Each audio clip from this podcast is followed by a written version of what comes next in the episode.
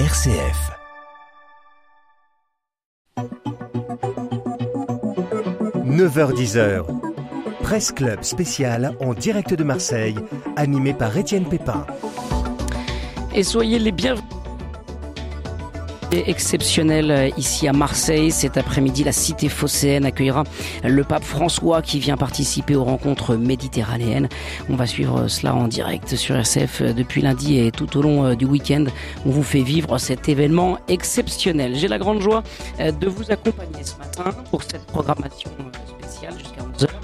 Euh, dans une heure, on se mettra dans l'ambiance provençale avec l'accent. On entendra parler la langue d'ici, les histoires d'ici avec les santons de Provence, la musique d'ici aussi avec les traditionnels galoubets tambourins et on dégustera même quelques plats traditionnels. Je ne vous en dis pas plus, euh, mais pour l'heure, c'est le Presse Club donc aux couleurs euh, des rencontres méditerranéennes. Au sommaire aujourd'hui, Marseille, carrefour culturel, social, sociétal de la Méditerranée. Pourquoi des rencontres méditerranéennes ici? Que contient Marseille de la réalité de la Méditerranée? On va en discuter. On évoquera aussi les enjeux géopolitiques de la Méditerranée, une mer traversée par des crises, des migrants au risque de leur vie, une mer révélatrice des enjeux du monde d'aujourd'hui. Bien sûr, on fera un zoom sur le pape. Sa venue à Marseille est historique. Que représente cette visite pour les Marseillais? Le pape leur a fait un beau cadeau. Il va célébrer la messe dans le temple du sport. Ici, c'est le stade Vélodrome. Voilà, bienvenue à toutes et à tous. C'est le Presse Club en direct de Marseille.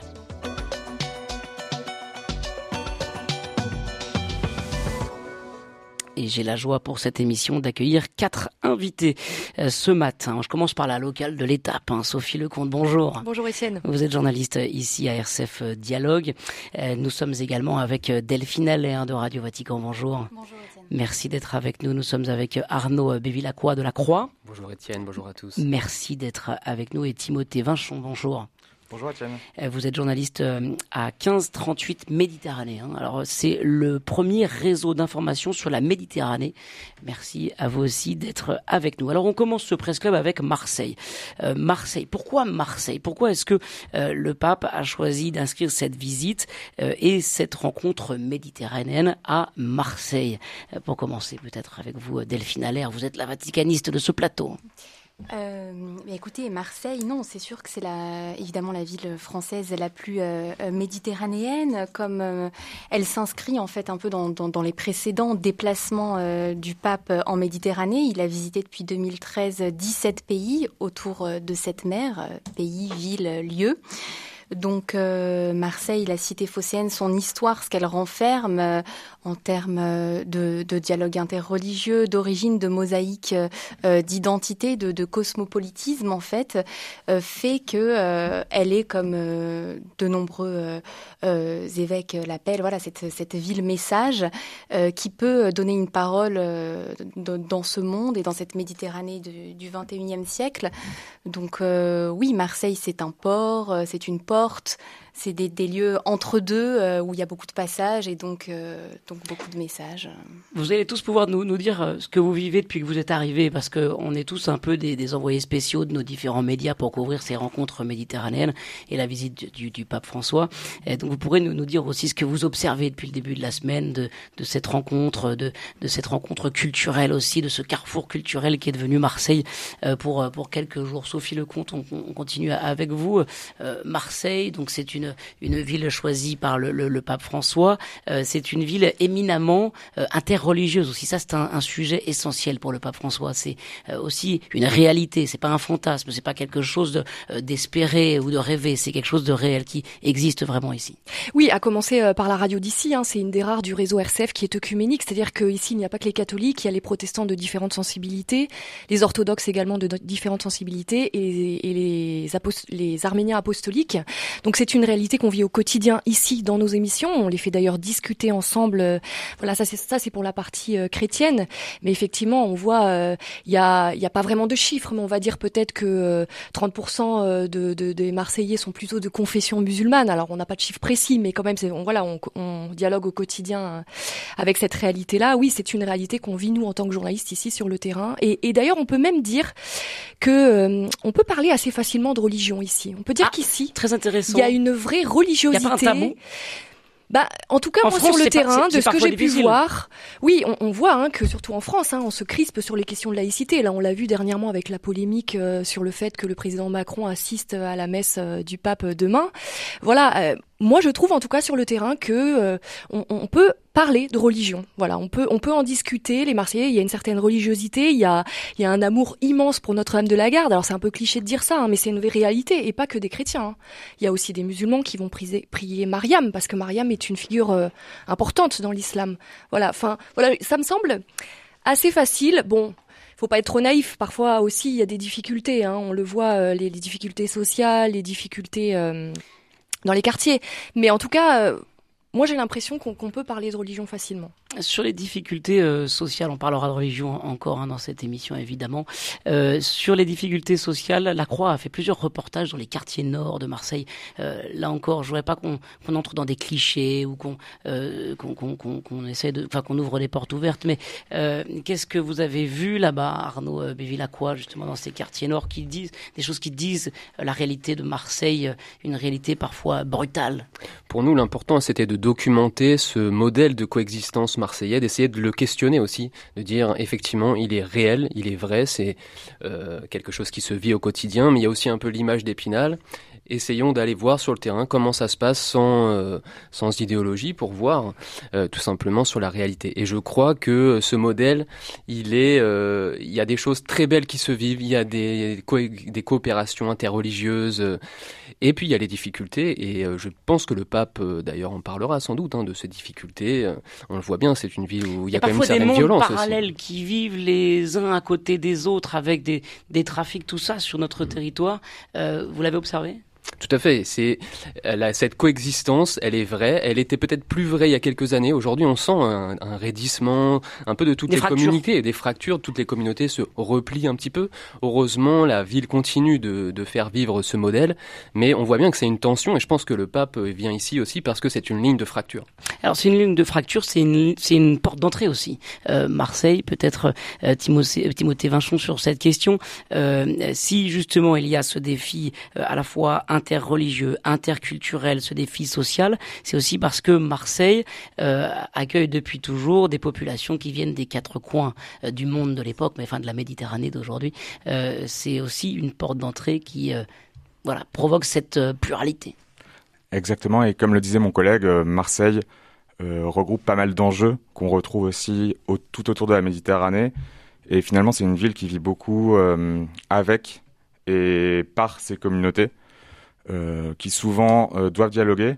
Euh, si on parle aussi de réseaux de, solidarité, il y a souvent des ententes entre, entre les réseaux de solidarité des différentes confessions.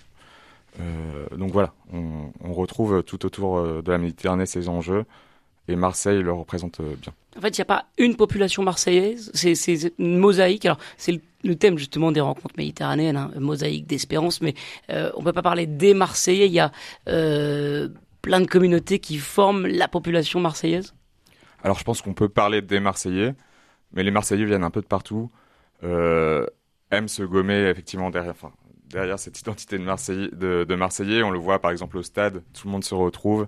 Euh, que ce soit de. il n'y a plus de distinction, on est Marseillais, on est tous derrière l'OM. Même de distinction sociale, finalement. Et c'est ça qui est intéressant, c'est qu'en fait, cette ville, euh, elle a vraiment une identité très forte. Et en quoi est-ce que euh, Marseille est, révélatrice des réalités de, la Méditerranée? En quoi Marseille euh, conjugue finalement euh, toutes les problématiques de la Méditerranée, Delphine Allaire?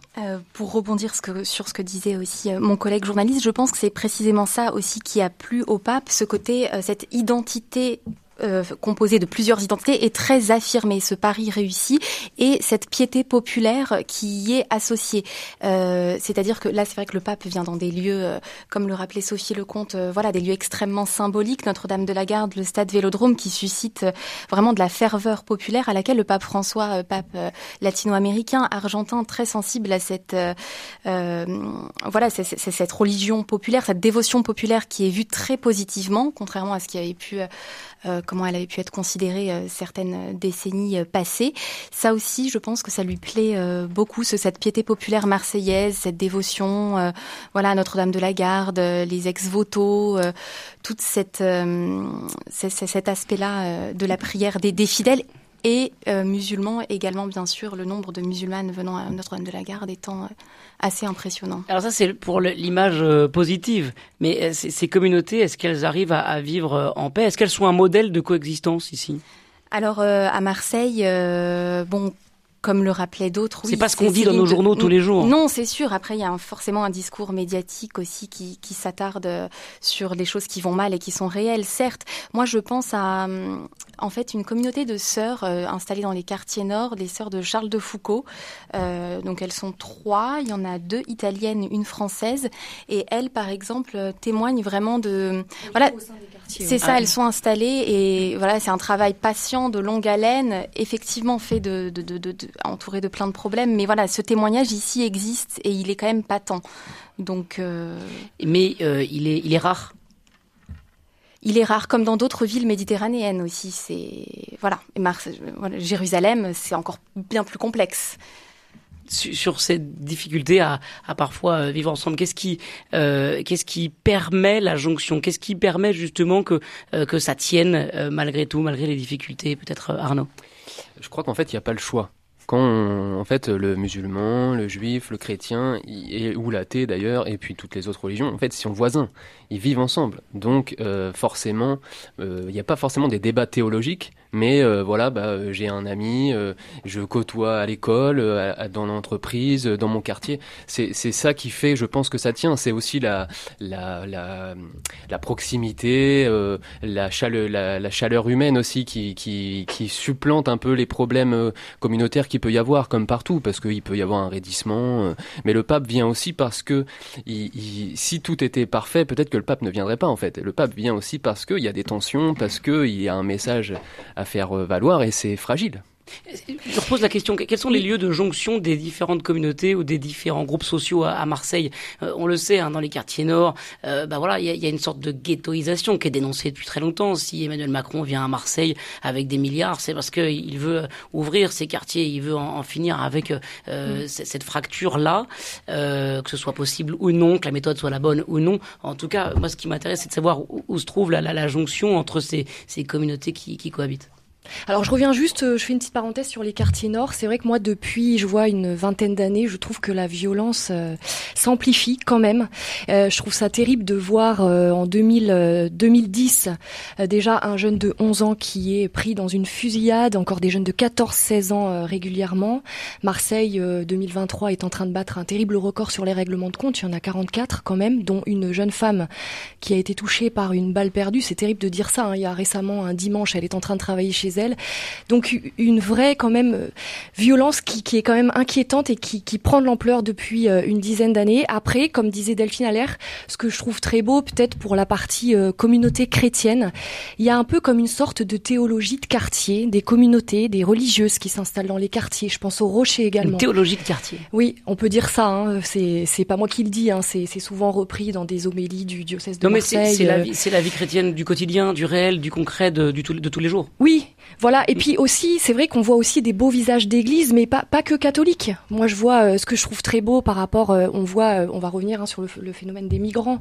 Ils sont très nombreux, ces migrants mineurs à traîner à la gare Saint-Charles très régulièrement. Il n'y a pas besoin d'aller très loin pour les voir. Et c'est vrai que le diocèse de Marseille s'est lié avec la Fédération protestante de France pour avoir des familles qui accueillent aussi ces jeunes. En tout cas, il y a une vraie volonté de la part des chrétiens, quels qu'ils soient, quel que soit leur visage, d'aller sur le terrain. Voilà. Après, effectivement, on peut pas nier que cette violence euh, est quand même très inquiétante. sur cette question et surtout sur euh, sur les milliards promis par l'État euh, à Marseille, comment s'est perçue cette intervention ici d'Emmanuel Macron qui est venu à plusieurs reprises, il le dit ici c'est Marseille et puis il annonce derrière des millions et des millions. comment est-ce que c'est perçu par le commun des mortels, disons? Je pense que les, les Marseillais ont je pense que les Marseillais ont, ont conscience qu'il y a des, enfin, conscience et veulent que certaines, euh, certaines choses bougent dans leur ville. On parle notamment du logement, on parle des écoles, euh, sur lesquelles Marseille a pris beaucoup de retard. Et je rebondis aussi sur ce que disait Arnaud et sur les points de rencontre. Euh, à ce niveau-là, je pense que tout le monde se ressent le problème et veut que ça change. Et donc il y a beaucoup de dialogues. On parle notamment sur le logement indigne à Marseille, dans le, dans le centre-ville, avec les effondrements de la, de la rue Tivoli, par exemple, enfin, dernièrement, il y a quelques mois. C'est là qu'il y a des points de jonction et avec une conscience très forte de la population qu'il faut que des choses changent, des choses bougent. voilà. En tout cas, on peut dire que Marseille est un laboratoire euh, pour euh, toute la Méditerranée. C'est le sujet de ce Presse Club. Bienvenue à tous.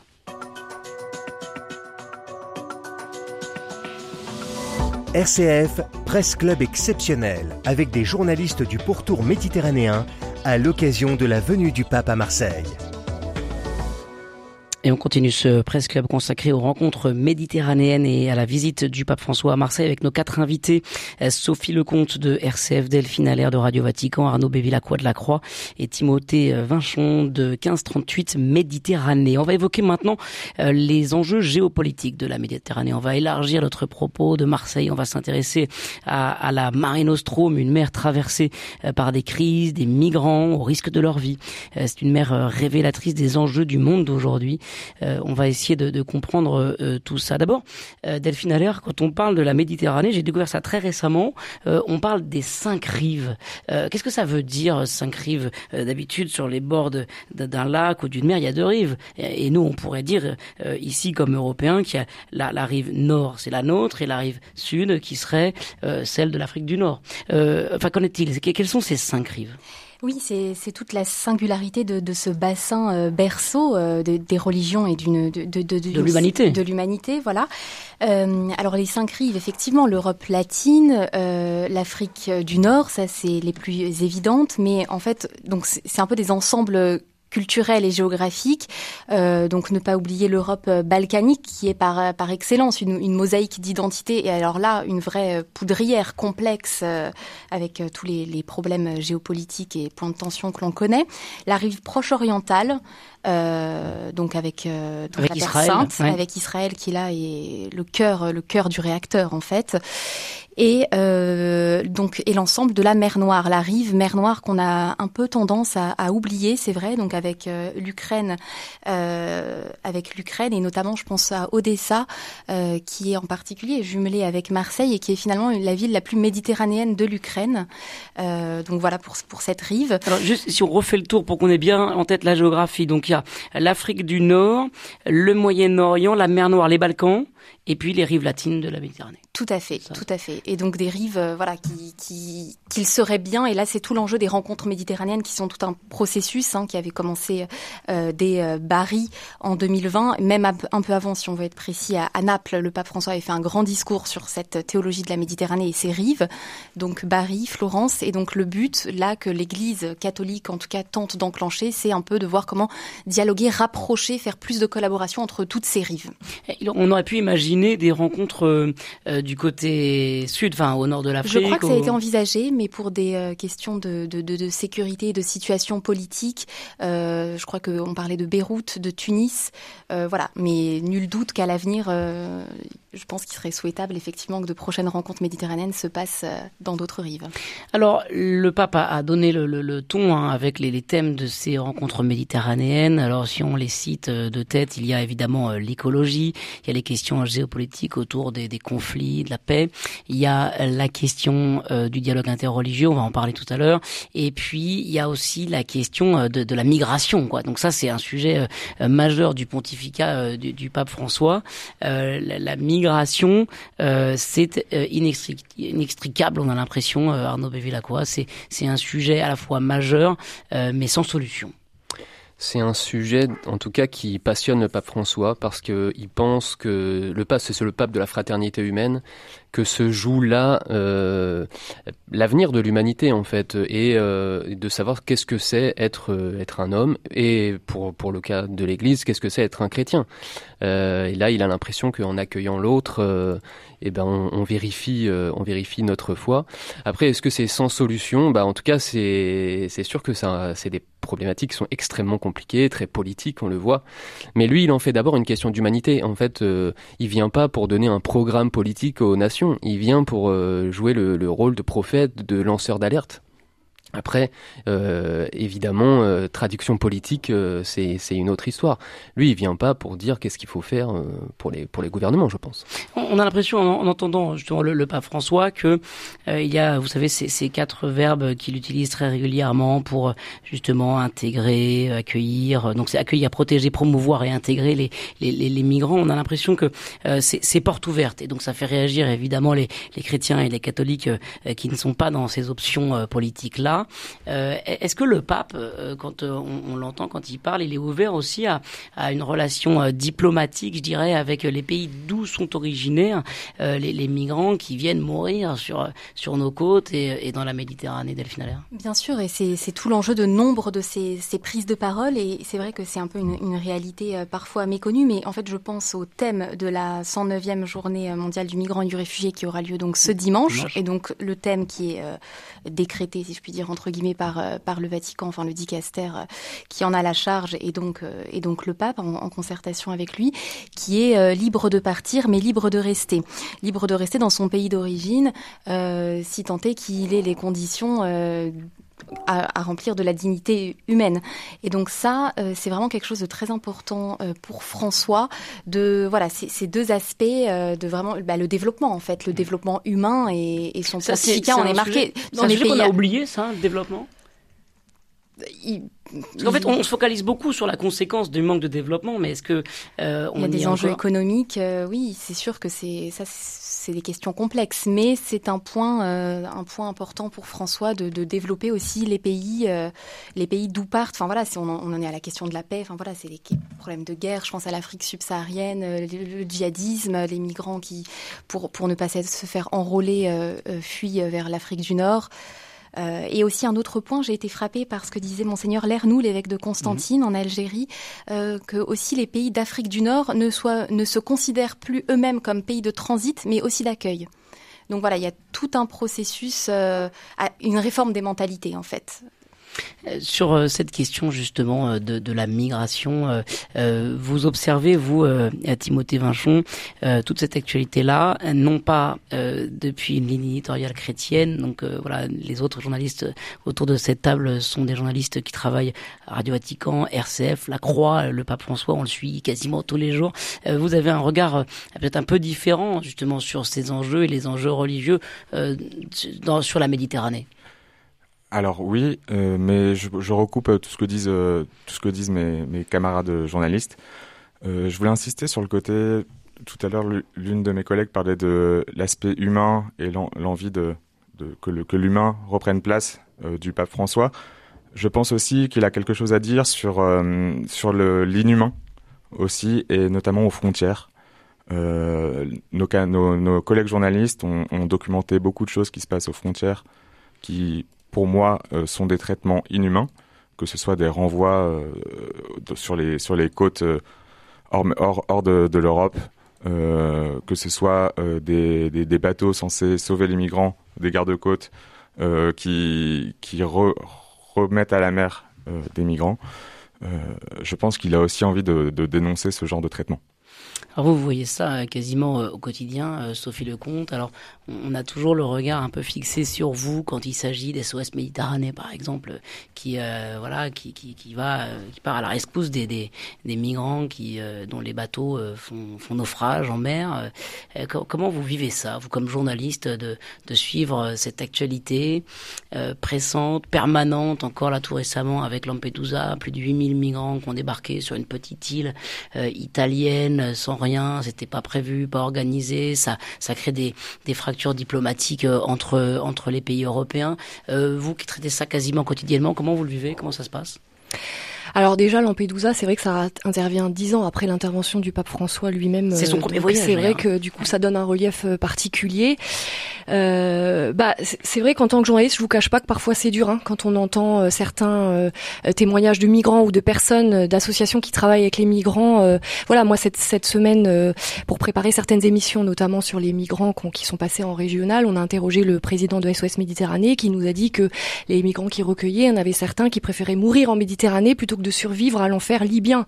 C'est-à-dire qu'on on réalise pas, euh, on réalise pas les, les réalités humaines parfois qu'il y a derrière, qui sont dramatiques. Et en plus, ils viennent en Europe pour trouver une vie meilleure. Malheureusement, on se demande parfois si c'est pas pire aussi.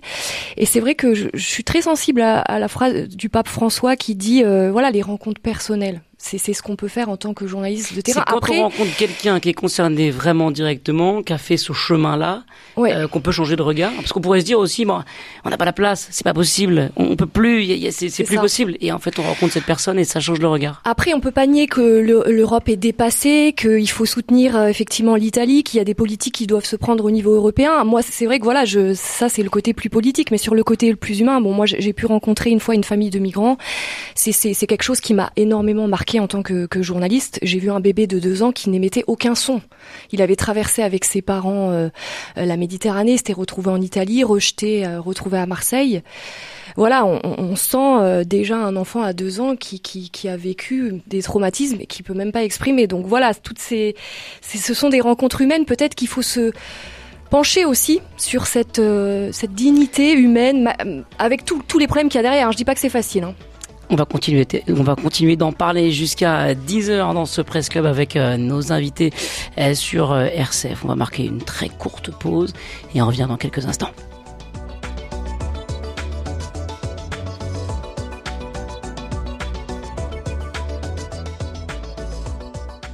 Et on continue euh, ce Presse Club avec nos invités Sophie Lecomte de RCF à Marseille, Delphine Allaire de Radio Vatican, Arnaud euh, Bévillacroix de la Croix et Timothée Vinchon euh, de 1538 Méditerranée. Avant de leur redonner la parole, on va marquer une petite pause musicale. Alors c'est un, choix que, que j'ai que j'ai fait, que c'est un artiste que j'ai découvert justement sur les bords de la Méditerranée, mais à Jérusalem. C'est un artiste juif américain qui s'appelle Mati Chiao et je vous propose d'entendre ce titre one day.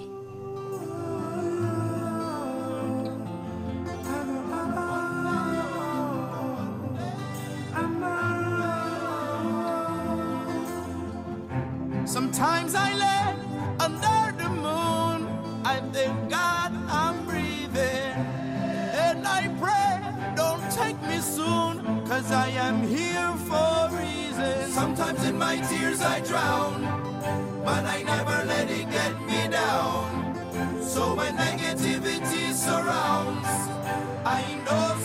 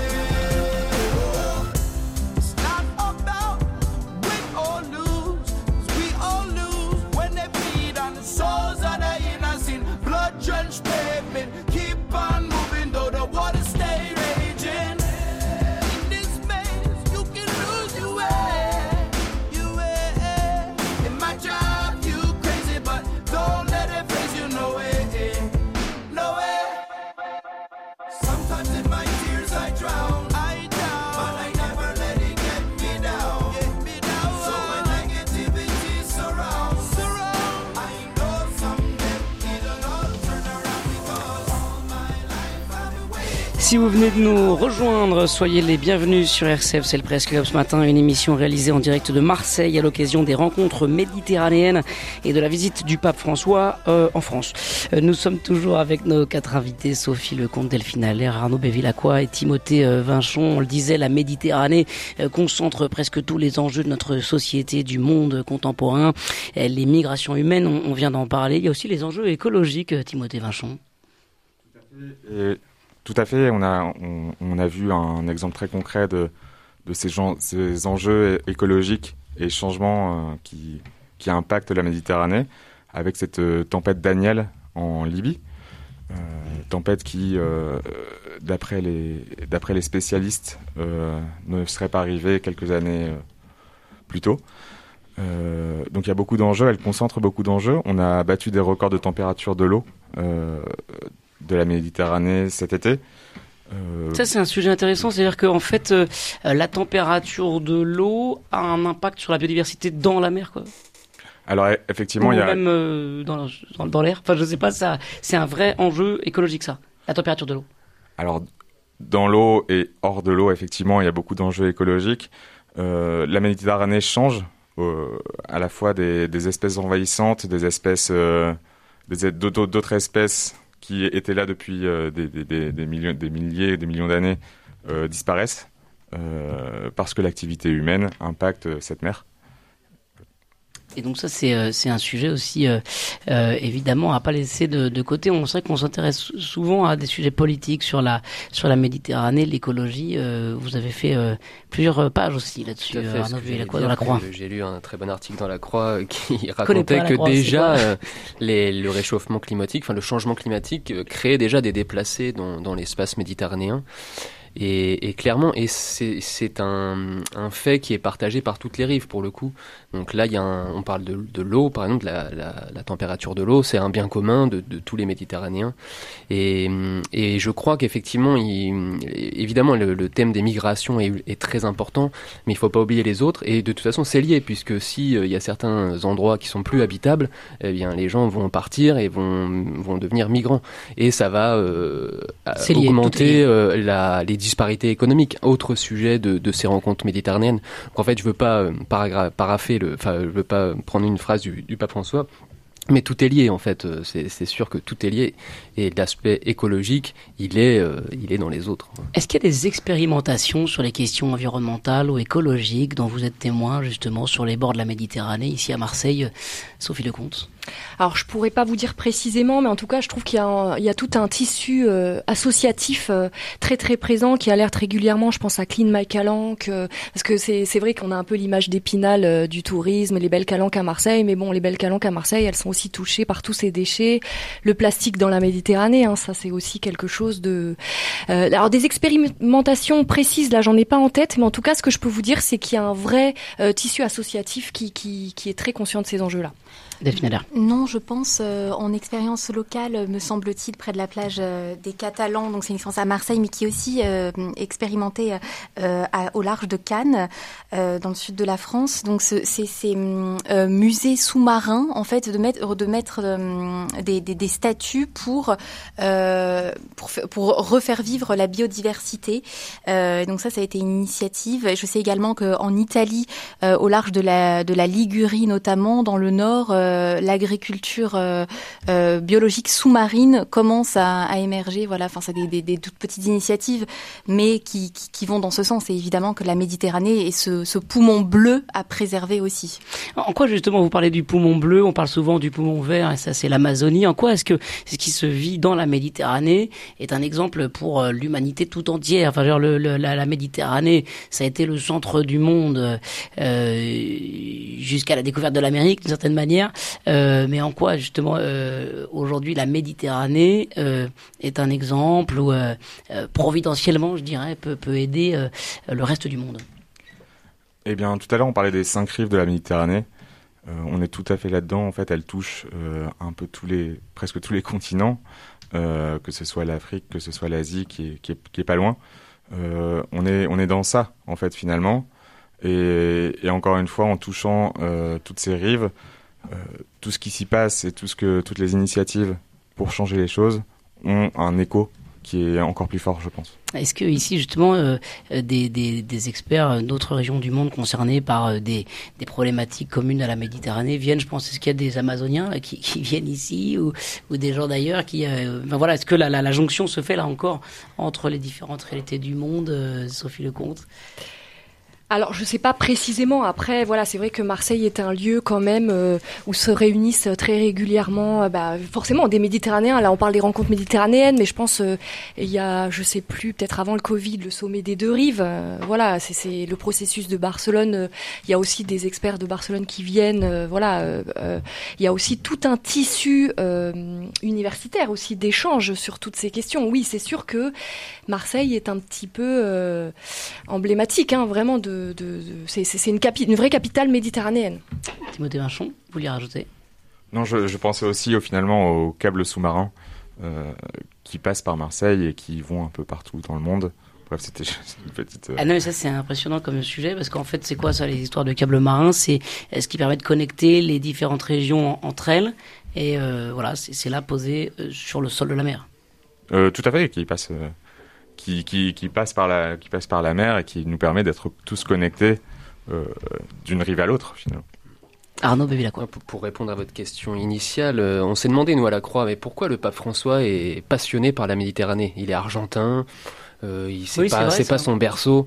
Bah, parce que je pense qu'il a compris, ou il a, il a vraiment, euh, oui, il a compris qu'ici, il y avait des enjeux qui, qui résumaient beaucoup d'enjeux planétaires effectivement, il y a la question des, migrations, il y a la question du dialogue interreligieux, il y a, toutes les religions qui, aujourd'hui ici cohabitent, ou en tout cas vivent ensemble.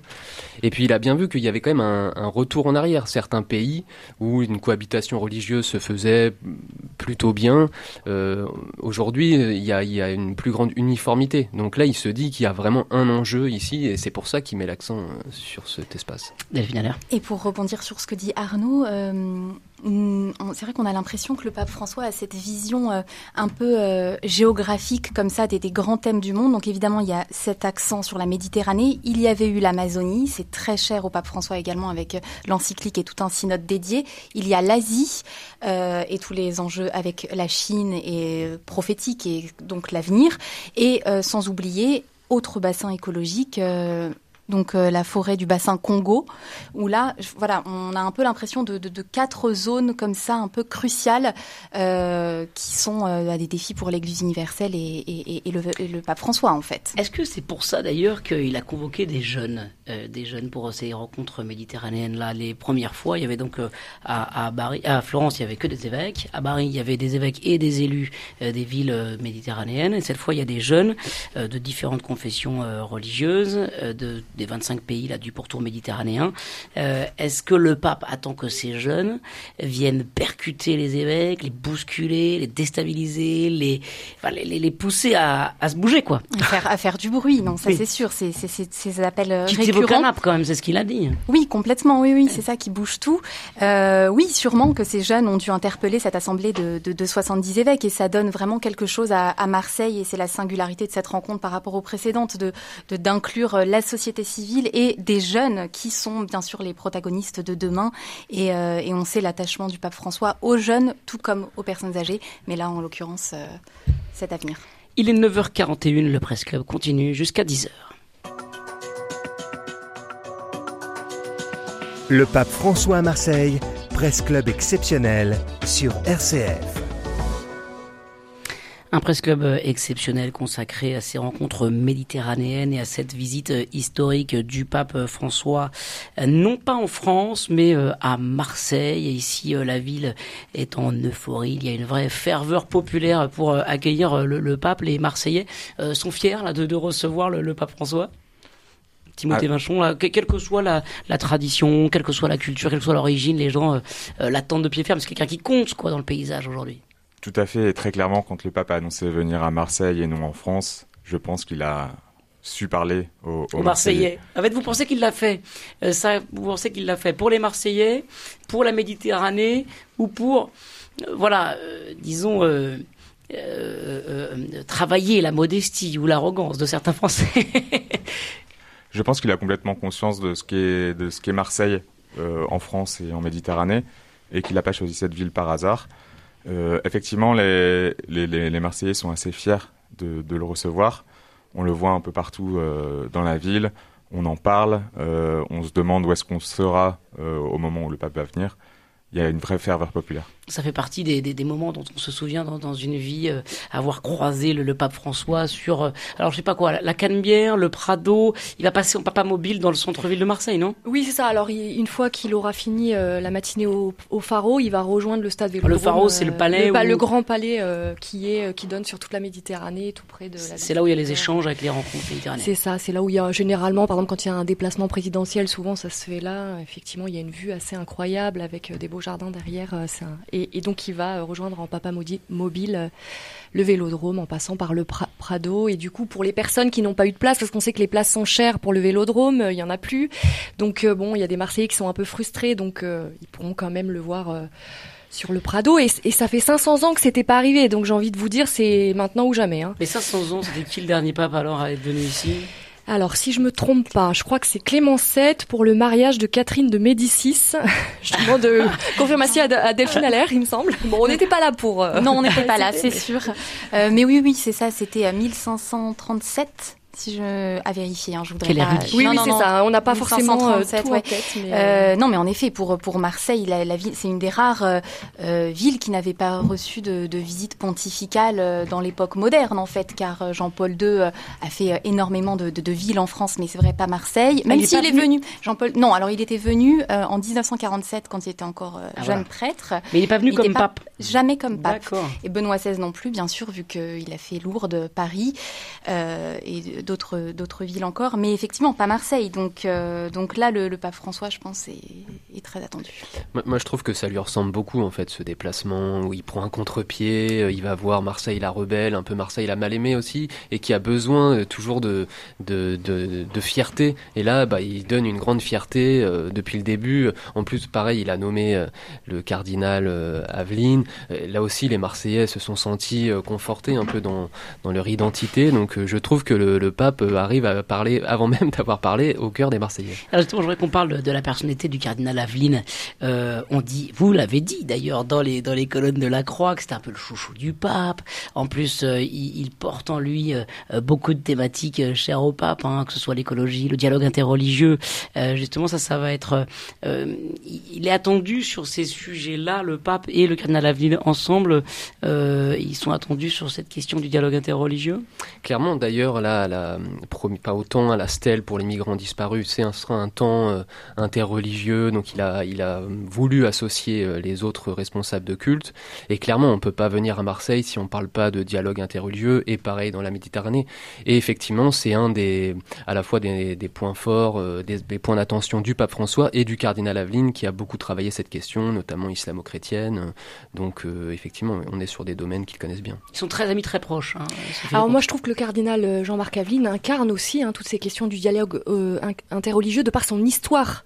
Euh, il aime bien raconter, euh, non sans quand même une certaine tristesse, de dire qu'avec sa famille en 62, ils ont quitté l'Algérie, ils étaient pieds noirs pour arriver à Paris, puis ensuite à Marseille. Il avait 4 ans à l'époque, mais il raconte qu'il est parti juste avec une petite valise en bois que lui avait fabriqué son oncle. C'est vrai que c'est une histoire qu'il aime bien raconter pour interpeller sur toutes ces questions de, des blessures aussi de l'histoire, hein, notamment entre la France et l'Algérie. Et puis, moi, j'ai eu l'occasion de le voir parfois dans des dans des visites pastorales.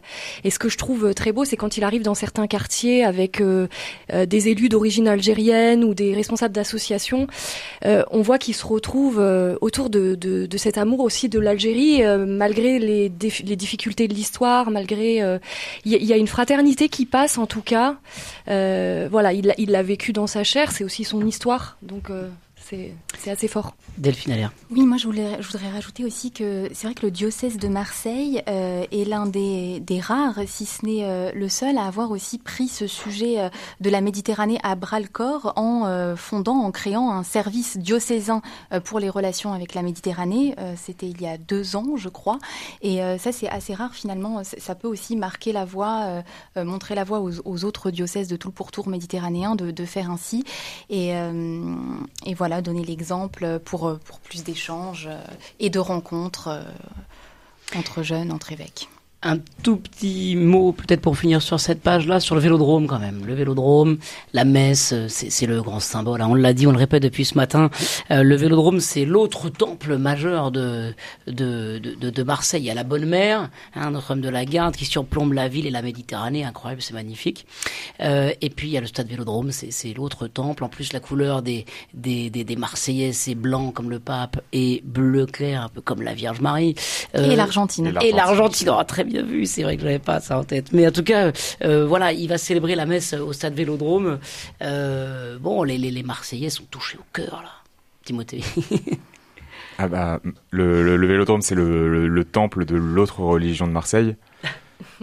Clairement, les, les Marseillais l'attendaient euh, à cet endroit et nulle part ailleurs.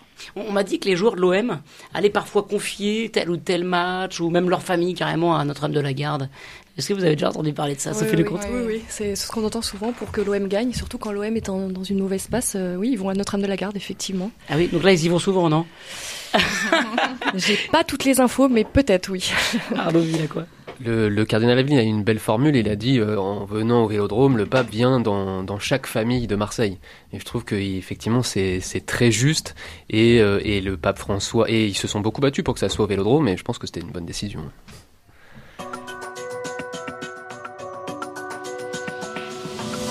RCF, presse club exceptionnel, avec des journalistes du pourtour méditerranéen à l'occasion de la venue du pape à Marseille.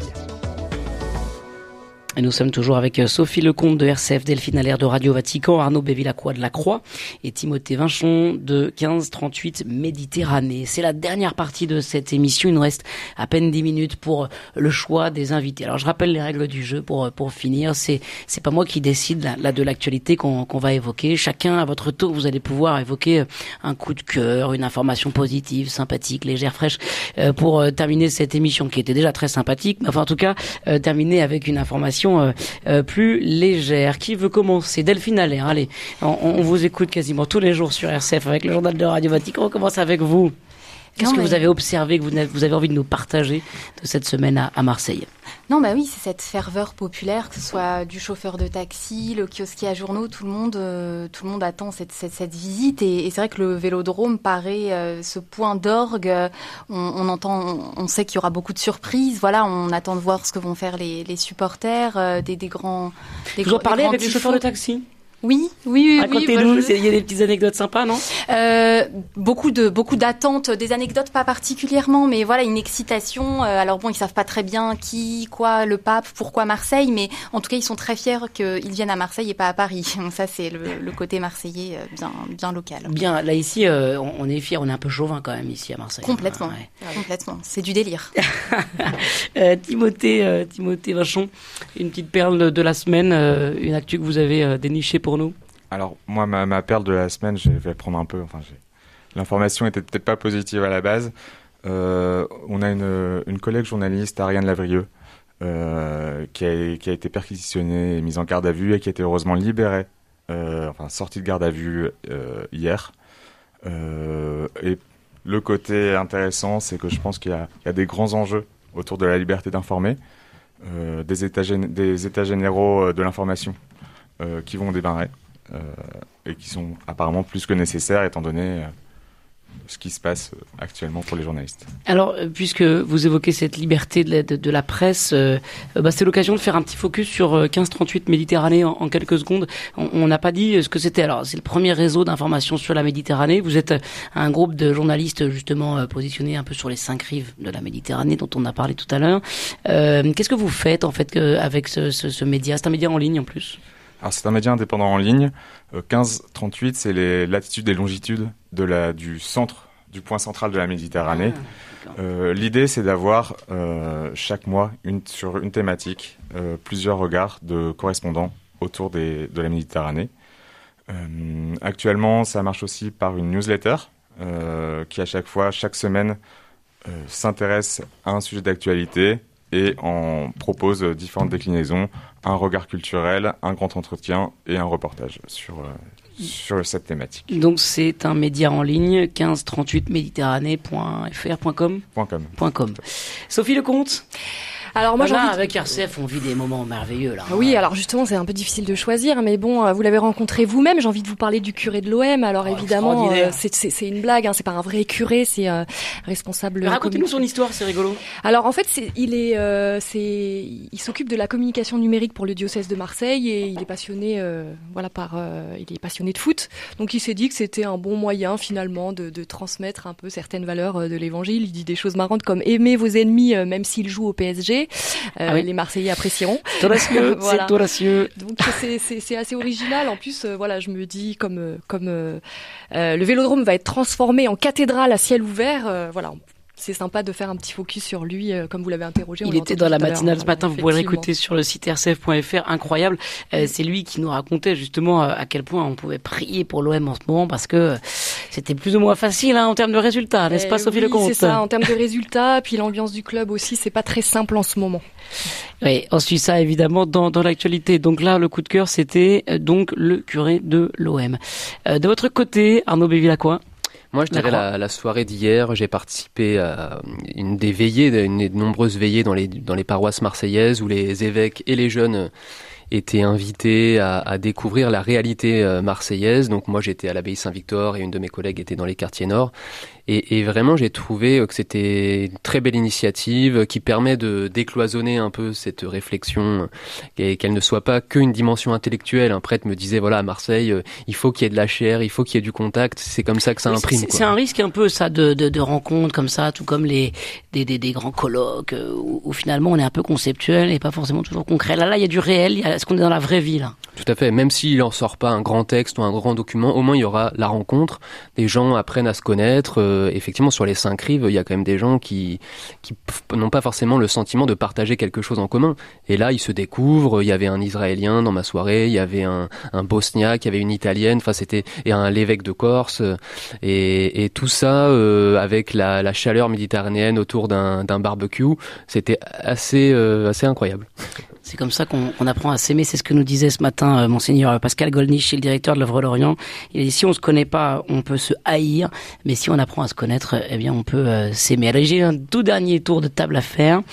Euh, le voici. Où est-ce que vous serez pour suivre euh, la visite du pape François là donc dans les, prochaines heures? Comment est-ce qu'on peut vous suivre chacun euh, sur vos médias respectifs euh, pour bah, poursuivre la visite du pape François Delphine Allaire?